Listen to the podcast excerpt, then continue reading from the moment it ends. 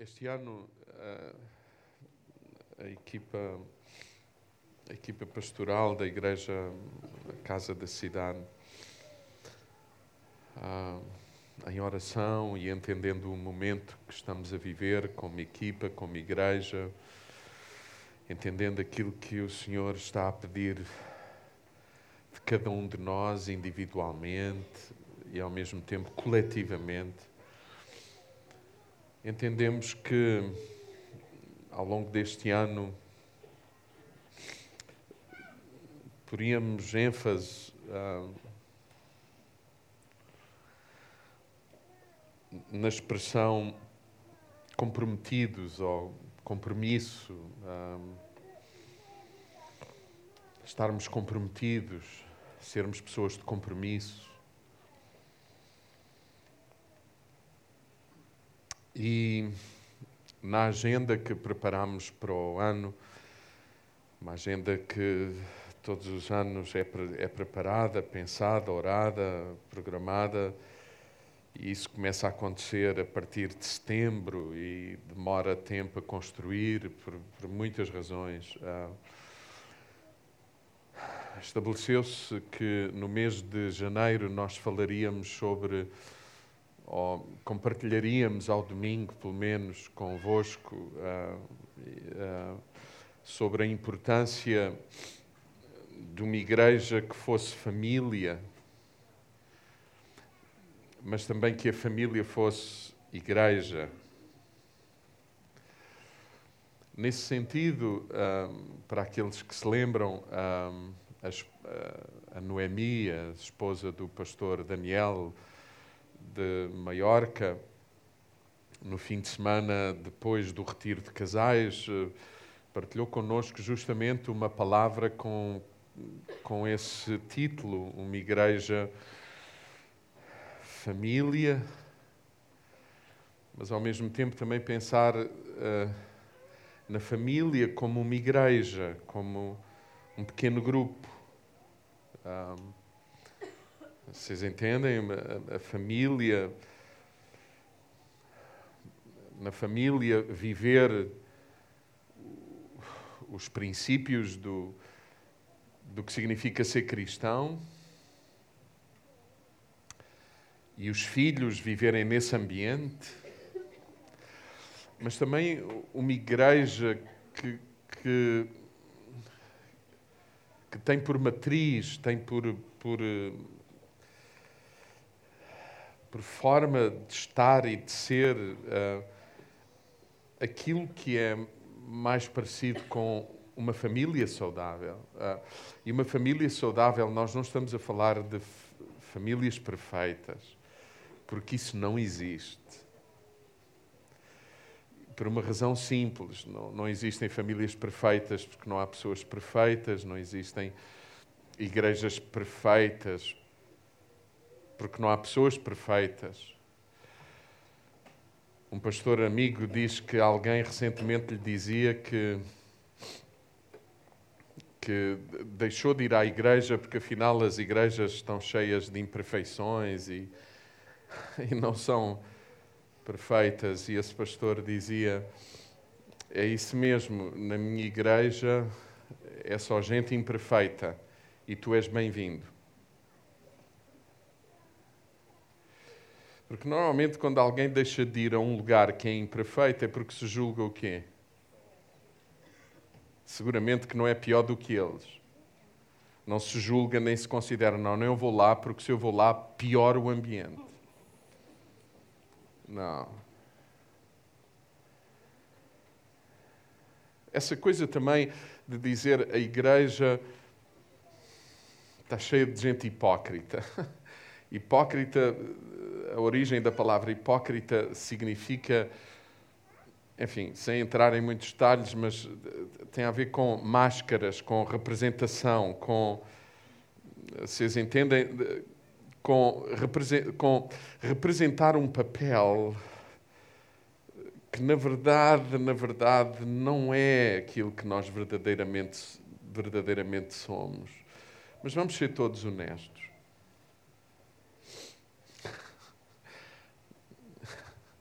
Até na nossa família, nós temos muita dificuldade em, em dizer tudo o que vivemos e passamos e sentimos, não? E algumas vezes pomos aquela cara três e um quarto, quando na verdade dentro de nós são seis da tarde. Alguém entende o que eu estou a dizer?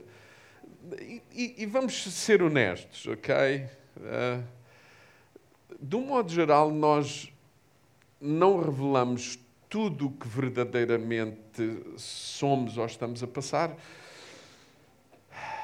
em última análise, por uma razão nuclear. Sabe qual é? Queremos ser aceitos. Nós temos medo de ser rejeitados. Não é? Sim ou não? Sim ou não?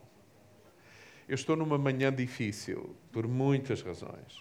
Muitas. Uma delas é porque perdi os meus apontamentos todos hoje, eram sete e tal na manhã, a fazer lá uma operação no computador. Eu sou muito bom a trabalhar com o computador. O computador fez-me uma pergunta, eu disse que sim e acho que respondi mal. Pum, foi tudo embora.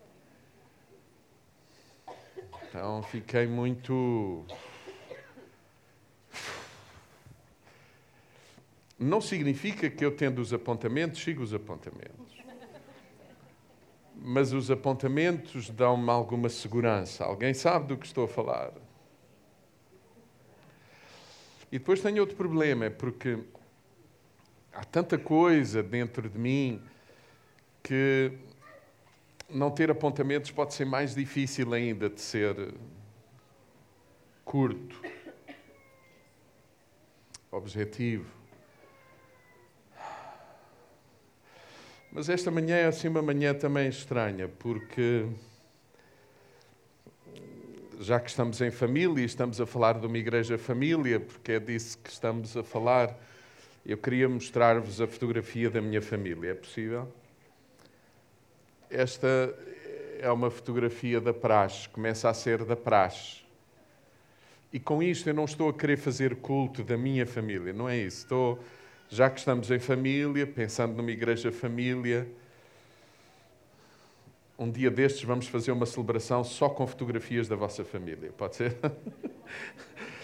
Não, mas eh, esta é uma fotografia da praxe que optámos por tirar.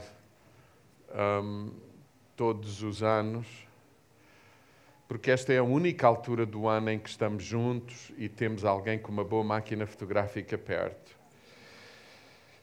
E tiramos esta fotografia. Todos os anos, quando tiramos esta fotografia, há uma criança empacotada. E este ano não é diferente. Então, quando nós contamos aquela gente, aqui temos que contar dois. Então, nesta altura, somos 14. E eu dizia que esta não é uma altura de, de, fácil para mim, porque o momento da ida deles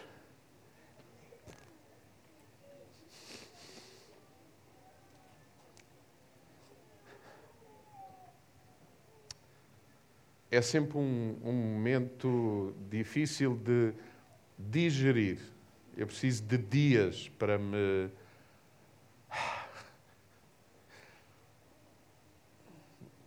Não sei se isto é bom ou mau, mas no mínimo tenho que admitir. Já que estamos a falar de família e já que estamos a falar de igreja-família, se calhar era bom nós uh, considerarmos as fraquezas, as dificuldades, as.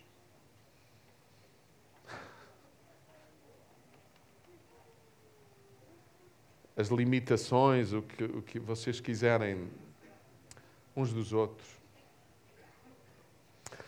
Mas já que estamos em família, eu vou mais longe. Eu não sei se depois no fim eu decido se isto é para gravar ou não uma coisa é vocês ouvirem, outra coisa é ficar nas redes sociais. Vocês sabem o que é que eu sinto quando os filhos estão todos perto? E normalmente eles vêm todos de uma vez para a minha casa.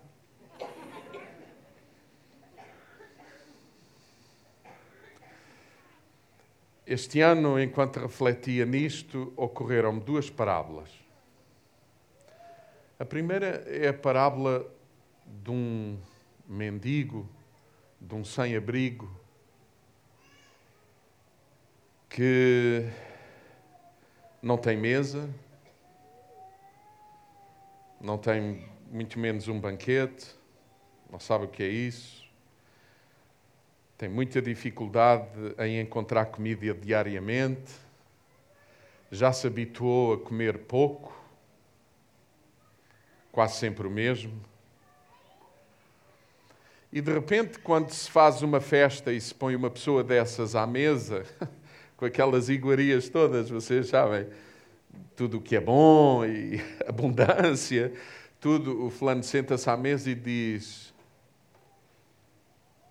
esta gente não percebe nada do assunto. Ainda não perceberam que eu nem sei lidar muito bem com isto, porque que é que me serve encher hoje a barriga se amanhã?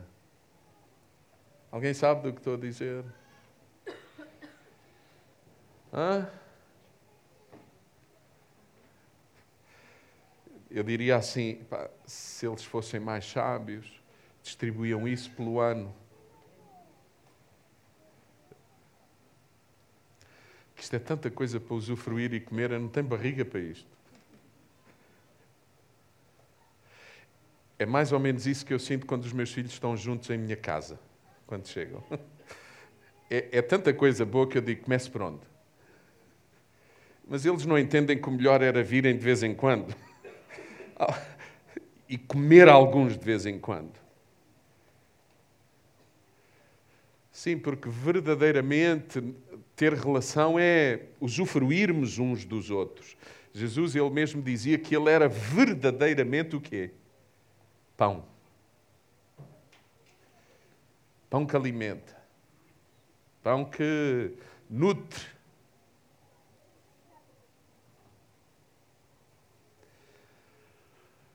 Então é uma. E eu depois sou. A Isabel não, a Isabel lida com isto com mais. A Isabel a Isabel tem um calendário na cabeça, assim. A Isabel, sério, eu gostava de ser arrumado como ela. Ela é muito arrumada. Eu, eu sou assim.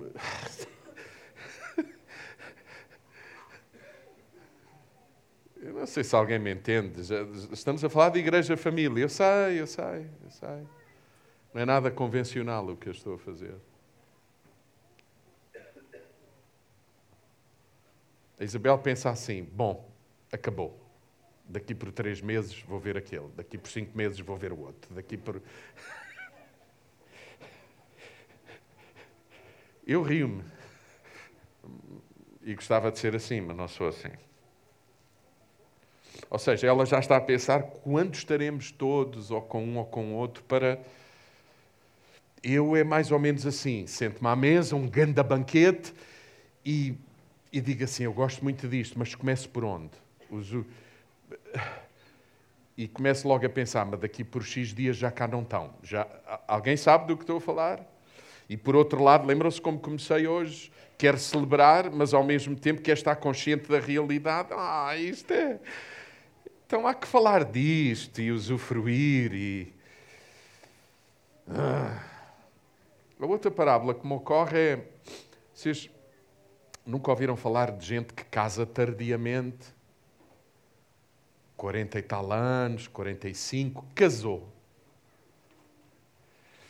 E depois a adaptação de duas pessoas com 45 anos é extremamente difícil, sabe porquê? Porque cada um no espaço onde viviam já tem os seus hábitos não se senta ali, senta-se acolá, quando se mexe naquilo, arruma-se, limpa-se e põe-se no. Alguém sabe do que estou a falar? O micro-ondas, quando se fecha, não é com a mão, porque aquilo fica tudo besuntado, é só com um dedinho e tem lá um espaço certo só para pôr o dedo, para, se for preciso limpar, é só. Alguém sabe do que digo? Os brinquedos estão naquele canto e é ali que se brinca, eventualmente. Quando eles vêm todos, oh meu amigo. A gente põe-se de lado a olhar e olhar um para o outro e dizer: hum, mexeram no nosso queijo.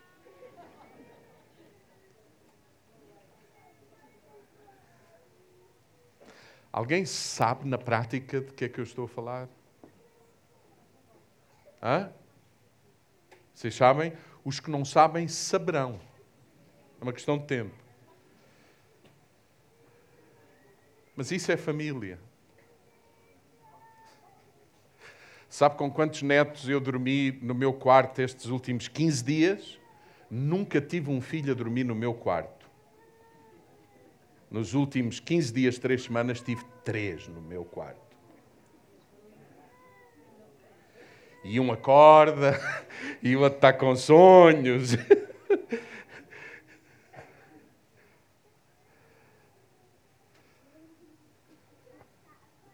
Família.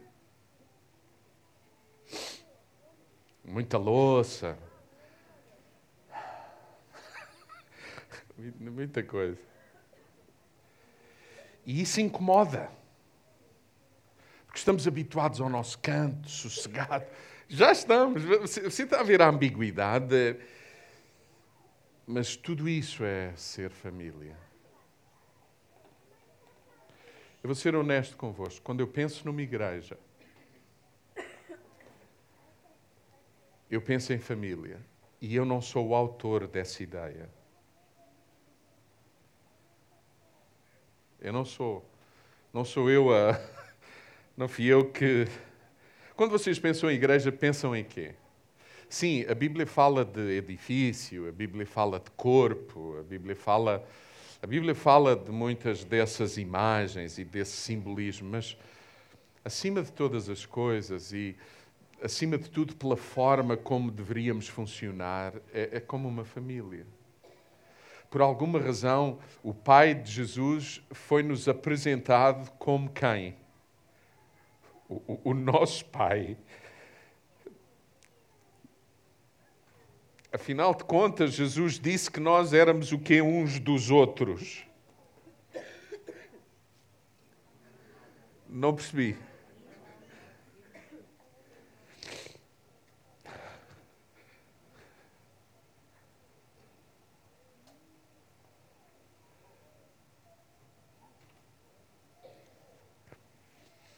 Eu tenho uma boa notícia e uma má notícia. A boa notícia é que a igreja, é, a, no verdadeiro sentido da palavra, a igreja é família. Essa é a boa notícia. Sabe qual é a má notícia? É que a igreja é família.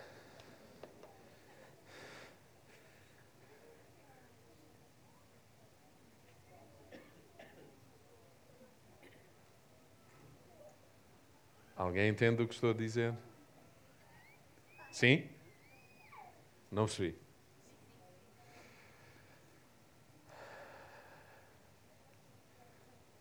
Você sabe que esse. Você sabe que essa é, é a minha chamada como pastor, mas é ao mesmo tempo o meu maior desafio?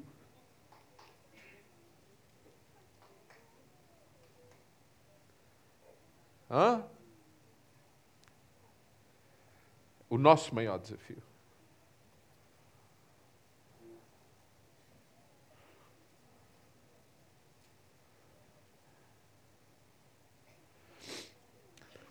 Você sabe o que é que nós mais desejamos e ansiamos no mais íntimo do nosso ser?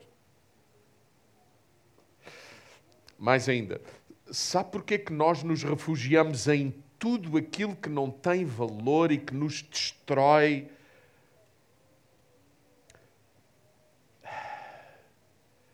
porque não há meio de encontrar aquilo ou de aceitarmos o desafio de estar naquilo que mais nos humaniza, realiza, alegra, satisfaz. Sabe o que é que nós mais procuramos na nossa existência?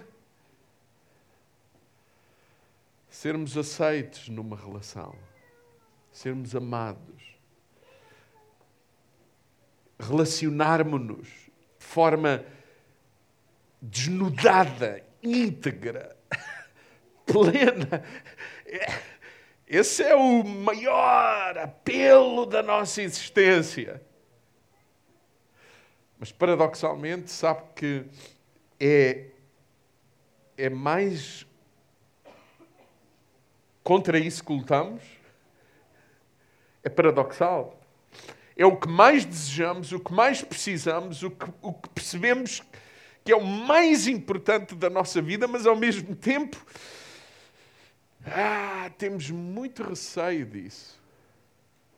Você sabe, é nos relacionamentos íntimos e onde o amor de Deus se expressa em cada um de nós e nos nossos relacionamentos, aquilo que nós mais desejamos nesta existência, mas ao mesmo tempo pode ser nesse ambiente que mais nos magoamos.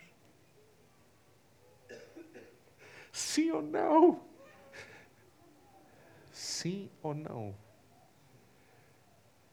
Esta semana, depois dos, daquela prole toda ter estado em minha casa, querem mostrá-los outra vez? Desculpa. Sabe o que é que eu tive que fazer? Mandar uma longa mensagem do WhatsApp. A gente tem um grupo do WhatsApp na família. A pedir perdão por alguns comportamentos que eu tive, por não saber, como pai mais maduro e adulto, às vezes ser aquilo que eu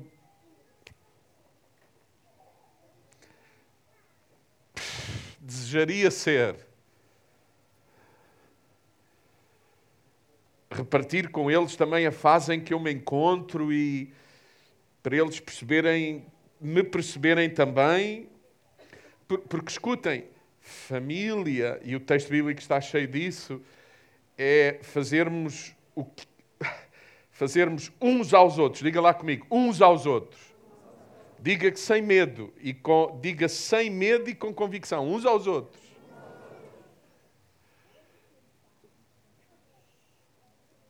Na família fazemos tudo uns aos outros. Suportamos-nos uns aos outros, amamos-nos uns aos outros, perdoamos-nos uns aos outros, aguentamos-nos uns aos outros, encorajamos-nos uns aos outros, abençoamos-nos uns aos outros.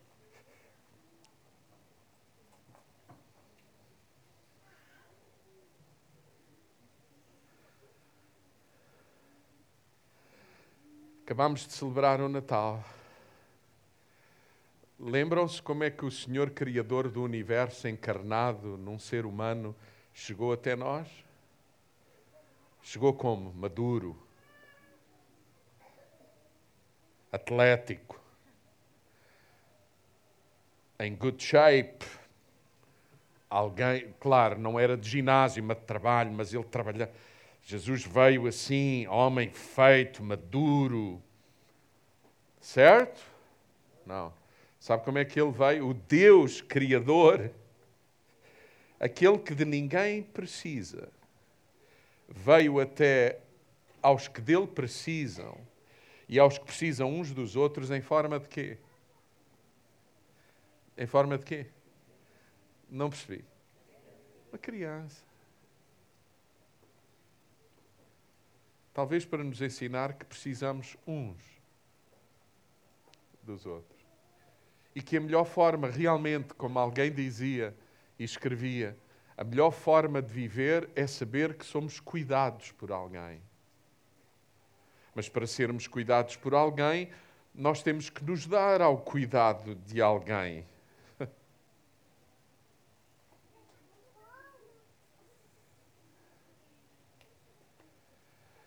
Alguns de vocês que me escutam nesta manhã e que me têm escutado ao longo de anos, eu diria, ou ao longo de meses, depende de cada um, diz que pertence a esta igreja porquê? Porque gosta de me ouvir, porque gosta da localização, porque gosta das artes, da forma como comunicamos. Porquê? Tudo isso são razões, eu diria, importantes. Mas quando eu leio o texto bíblico, aquilo que faz sentido estarmos juntos é sermos família. É, é encontrar, é desenvolver relação, relacionamentos que tenham um profundo significado na nossa vida que nos façam crescer. Eu não sei quantos estão a ouvir-me online e dizem: Eu sou membro da Casa da Cidade e estou habitualmente online. É ótimo este instrumento, por alguma razão usámo-lo. Mas como é que é possível ser família online? O online tinha como objetivo ser um meio, uma ponte para vocês virem ou para nós irmos. Porque, porque continua a haver essa possibilidade de, havendo um grupo, algures, nós podermos ir com mais regularidade. Mas ir para quê? Para estabelecer uma igreja com estatutos, procurarmos uma loja, pormos cadeiras, um palco. Alguém entende que. Não! Antes disso, família. Família. E eu tenho que ser honesto convosco. Eu não, eu, eu, não, eu não posso cuidar de todos. Aliás, há situações aqui que eu peguei em, em, em urgência, em situações complexas e, e as pessoas procuraram. E amém, estamos cá para servir, para acolher, para ouvir. Mas não dá para cuidar de tanta gente. É uns aos outros.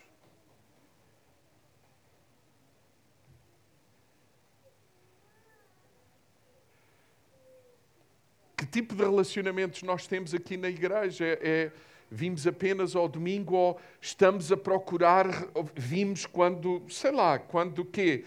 Quando estamos escalados para uma responsabilidade, e é ótimo isso. É, é de longe melhor isso do que estar escalado e não vir, ter uma responsabilidade. Porque se é família, também nós temos responsabilidades, há compromisso, há, alguém entende o que estou a dizer? O pai vai dormir a casa, os filhos vão dormir a casa, telefona-se quando chegamos tarde. Se por alguma razão não vamos dormir, avisamos. Há hora para comer, há estrutura, há uma organização. Não, não há necessariamente escala, mas, mas está interiorizado em cada membro da família o seu papel, a sua responsabilidade, a prestação de contas. A... Esta semana eu escrevi um WhatsApp aos filhos e se sabe, há uma coisa que eu não tinha medo, é que eu deixasse de ser pai deles ou que eles deixassem de ser meus filhos. E elas deixassem de ser minhas noras e os meninos os meus netos. No mínimo há certeza de que eles são sempre os meus filhos e eu serei sempre o pai deles. E, e esses vínculos é que nos obrigam, no bom sentido, a estar junto, a falhamos, estendemos perdão. Não fizemos o que era preciso, reconhecemos e, e veio perdão. O que for. Alguém, mas, mas não se pense imediatamente, vou mudar de casa, vou mudar o meu parentesco, vou mudar o meu nome.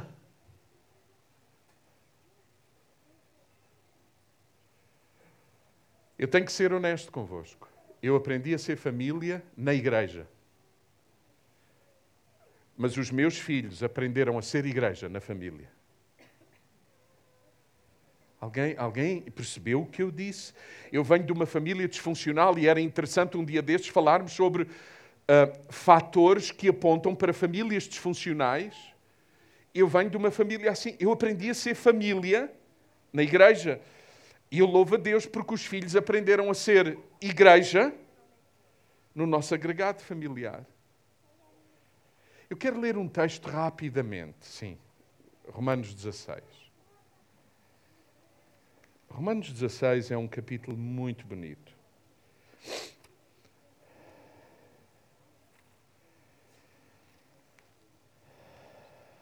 Romanos 16.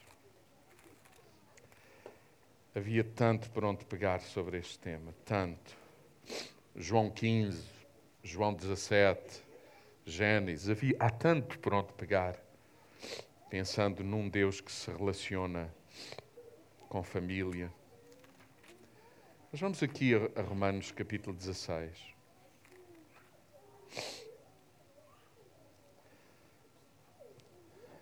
Romanos 16.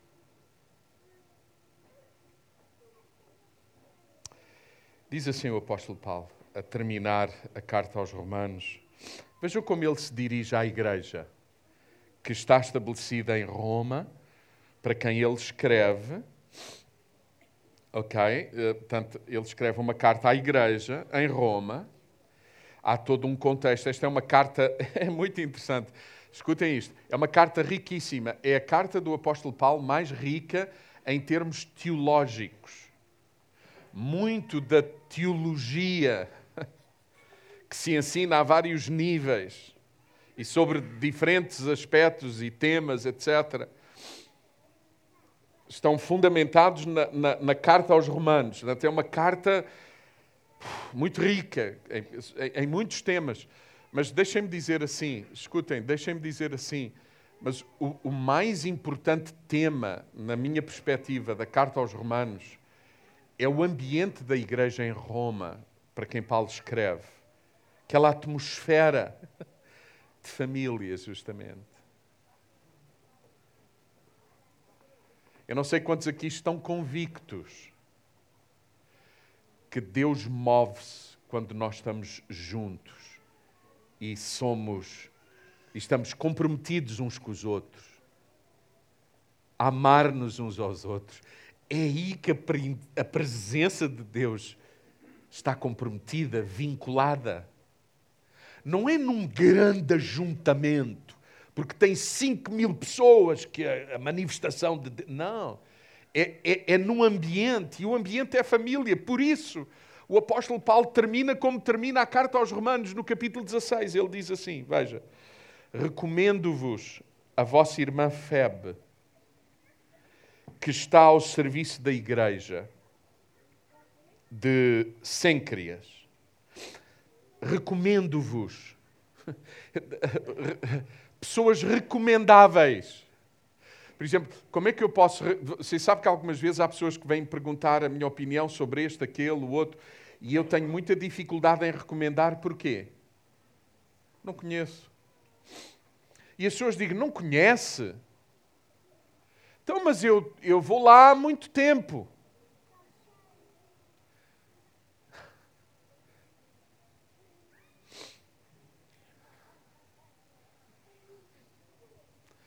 Bom, se conhecer é descrever fisicamente, então eu descrevo.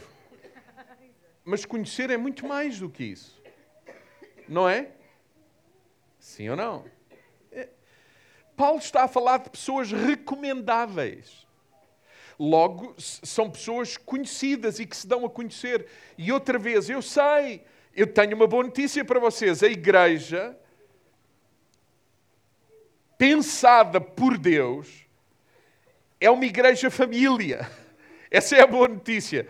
A má notícia é a mesma. É, é uma família nós vamos nos conhecer. Se sabe, uma das coisas que eu dou graças a Deus é a equipa que está conosco, apesar de me conhecer, continua conosco.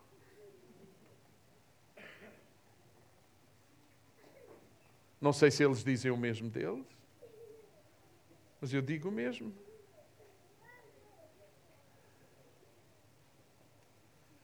Quando eu pensei em que a minha chamada era nesta fase de poder pastorear uma igreja, em quem eu pensei foi nas pessoas com quem eu mais tinha relação, relacionamento de anos. E procurei-os e, e foi aqui que aterrei.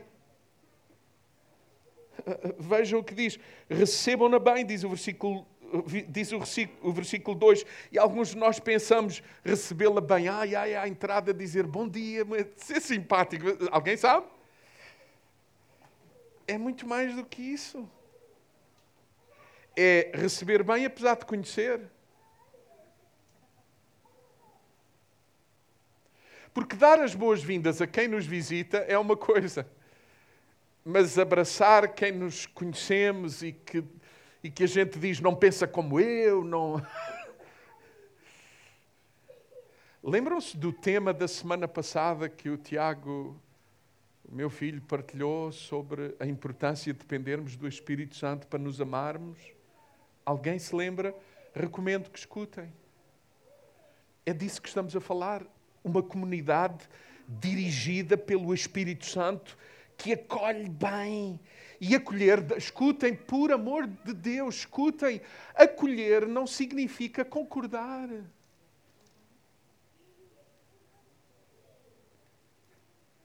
Acolher tão somente significa escutar, entender, ser entendido, ser conhecido.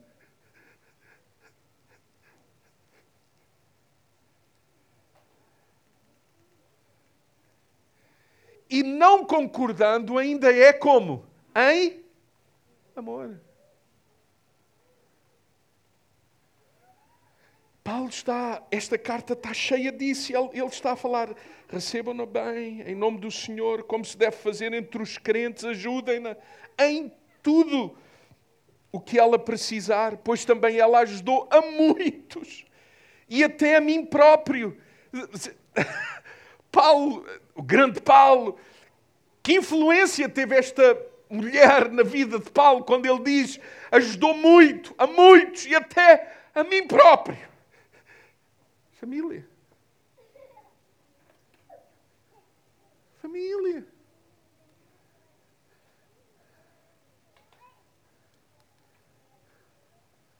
Família. O que é que será ajudar muito? e a muitos. A, pergunta é esta: nesta família eu ajudo quem? Quanto? Eu contribuo com o quê? Compromisso. Posso fazer uma pergunta? Quantos de vocês consideram que quem quer que seja que esteja nesta família precisa de vocês? Este, este, este, este ano novo passámos com alguns irmãos aqui da igreja que, por sua vez, tinham família lá em casa. E estas pessoas da família dos irmãos que nos convidaram, um deles dizia assim uma coisa para mim, à frente do pastor. Ela a conversar com o pastor dizia: Sabe, pastor, nós somos de uma igreja muito pequenina, dizia ela, muito pequenina. E quando eu disse ao meu pastor que não ia fazer lá a passagem de ano, que eles fazem uma festa lá, o pastor ficou com uma cara triste e a, a senhora dizia assim para nós. E ele tem razão para ficar com uma cara triste. Nós somos muito poucos. 15 pessoas e se 3, 4 faltam, um terço da igreja falta. E a presença é muito importante para criar, dizia ela, ambiente. Então, ela dizia assim para nós: Nós estamos aqui, mas ao mesmo tempo. E eu pensava assim comigo: nós precisamos deste entendimento numa igreja grande. E sabe porquê? Não é tanto porque a multidão precisa de ti. A questão é quantas, três, quatro pessoas, com a tua presença aqui, as estimula e as encoraja, e tu sabes daquilo pelo que ela passa e levantas, ergues, beijas, abraças. Quantas? A tua ausência provoca que vazio em quem? Alguém entende o que estou a dizer? Hã? Um dia destes vamos fazer uma experiência.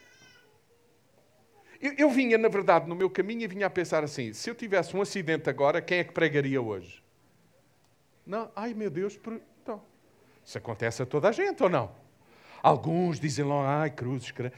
Não, isso... só estamos a falar de estar vivo.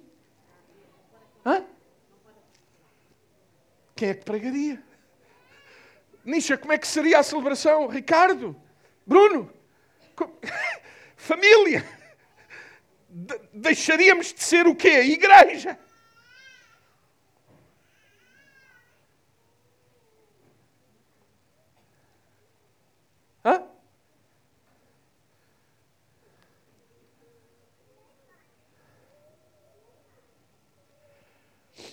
As minhas saudações, diz o versículo 3, a Priscila, Áquila, meus companheiros de trabalho ao serviço de Jesus Cristo.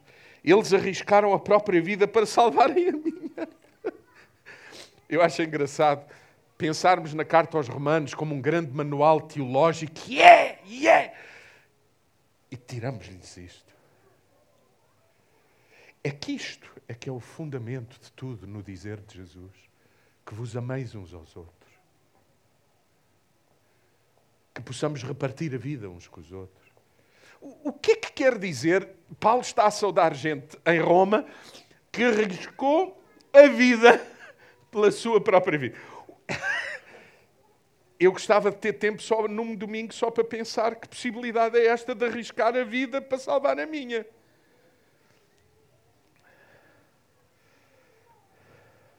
Será dar um carro e eu ter que passar a andar de transportes até ter outro? Será dar a minha casa e eu alugar uma até ter condições para comprar outra? Eu sei que estou a entrar em. Pá, já é tão difícil ter dois casacos e dar um?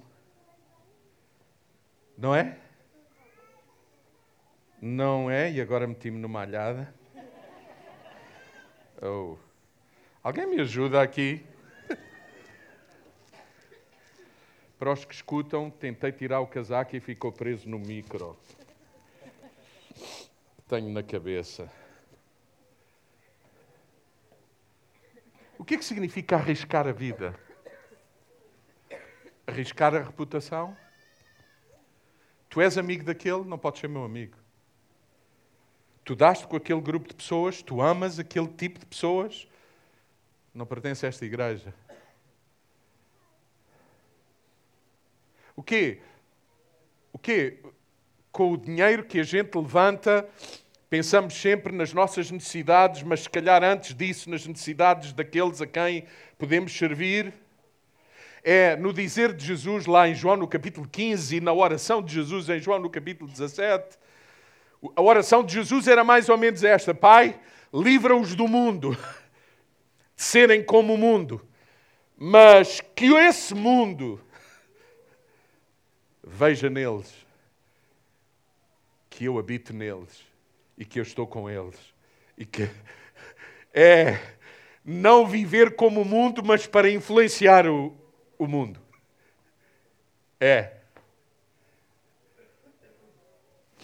Livra-os da mentalidade deles e livra-os de não quererem estar misturados com quem não é como eles. É. Nesse sentido, eu ouso dizer o seguinte nesta manhã, e acho que termino aqui, porque senão é melhor é, já disseram. Sabe qual é a pessoa mais importante no entendimento de Jesus e de Paulo e do que é verdadeiramente a igreja? Sabe quem é a pessoa mais importante na igreja? Quem é? Os mais espirituais vão dizer Jesus. Isso, é o, isso não é o mais importante, é é o fundamento, é o princípio, é o fim, é o meio, é. Ele é tudo. Então, ele não. Sabe quem é a pessoa mais importante na igreja no entendimento de Jesus e na nossa, uma igreja comprometida com Deus e uns com os outros? Você sabe quem é a pessoa mais importante? No... É os que não estão. É o que nunca entrou a porta.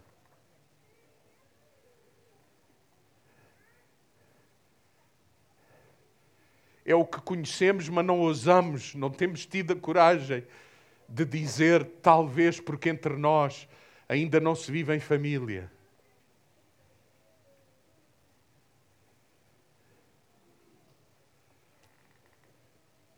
Te convidar para usufruir daquilo que somos e daquilo que temos. O que é que é isso, arriscar a vida? Quantos de nós não partilhamos a fé com ninguém porque temos medo de ser ridicularizados? Esta gente não tem medo de assumir Jesus até levar um tiro na cabeça.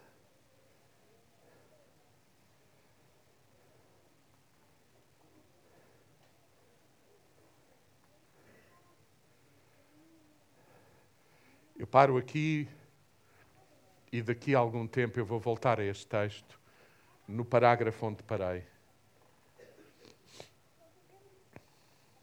Para percebermos que igreja é família. Paulo, a dada altura, diz que há gente nesta igreja, há particularmente uma senhora, que foi como uma mãe para ele. Paulo fala de muitas expressões, de gente que trabalhou arduamente uns pelos outros, uns com os outros. O que é que é isto? Trabalhar arduamente uns pelos outros.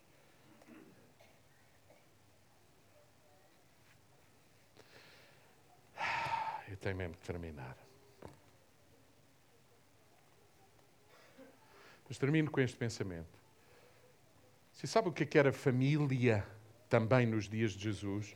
não era só o lugar onde o meu pai e a minha mãe vivem, que é na rua tal, número tal, andar tal.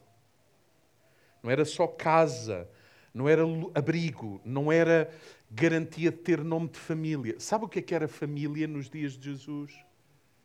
Era a unidade, a unidade, onde as crianças aprendiam a ler, aprendiam a aprender Sabe o que era a família? Era o lugar onde os doentes eram cuidados. Não se mandava para o hospital, cuidava-se em casa. Era o lugar onde as viúvas. Sim, meu amor. Vocês é que dizem que os meninos não escutam nada quando estão aqui ao domingo, ao primeiro domingo de manhã. Sim. Sem que ela saiba que é uma viúva. Tanto que o ensino de Paulo à igreja é que a igreja, a família alargada, só deveria cuidar das viúvas quando a família mais chegada não cuidava delas. Então, a família alargada cuidava das viúvas que a família fechada, mais nuclear, não fazia. Alguém entende? Era a família que cuidava dos idosos. Era a família, havia negócios familiares. Eram unidades de produção e de. Produção, verdadeira produção, de, onde as gerações todas trabalhavam juntas, não havia cá. Alguém entende o que estou a dizer? Então, quando o texto bíblico chama a igreja família, deveríamos entender também o contexto e a cultura em que isso está a ser dito onde a igreja está a assumir o papel da família, o papel mais alargado da cidade e da comunidade. Comprometidos.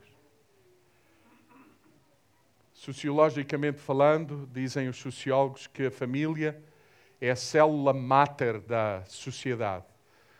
A perspectiva bíblica é a família, no verdadeiro sentido, é a célula máter da igreja e a igreja, a célula máter, a, a, o modelo a, da cidade, do mundo. Por isso, uma igreja família e uma família igreja não é palco, não é gente que assiste e outros que fazem, e uns aplaudem e outros pagam. Não, é estamos todos envolvidos. Porque todos nós, os que são, somos filhos de Deus e temos essa natureza, a sua natureza, para nos amarmos uns aos outros aqui, para que o mundo saiba que Ele está no nosso meio. Vamos ficar de pé nesta manhã.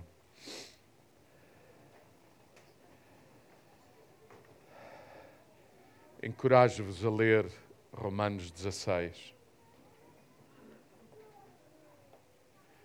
Encorajo-vos a ler João capítulo 15 e João capítulo 17. Encorajo-vos a ler a primeira carta a Timóteo, onde tudo isto fica bem mais claro. Pai, nesta manhã, queremos nos pôr nas tuas mãos, mas também nos dispor uns para os outros para que a vida do Espírito flua da nossa vida para a vida dos outros, para que os dons e o fruto do Espírito cumpram o seu verdadeiro propósito na vida uns dos outros. Senhor, dá-nos a nós a graça, a revelação, o entendimento e também a disposição para sermos, como está escrito, tal pai, tais filhos.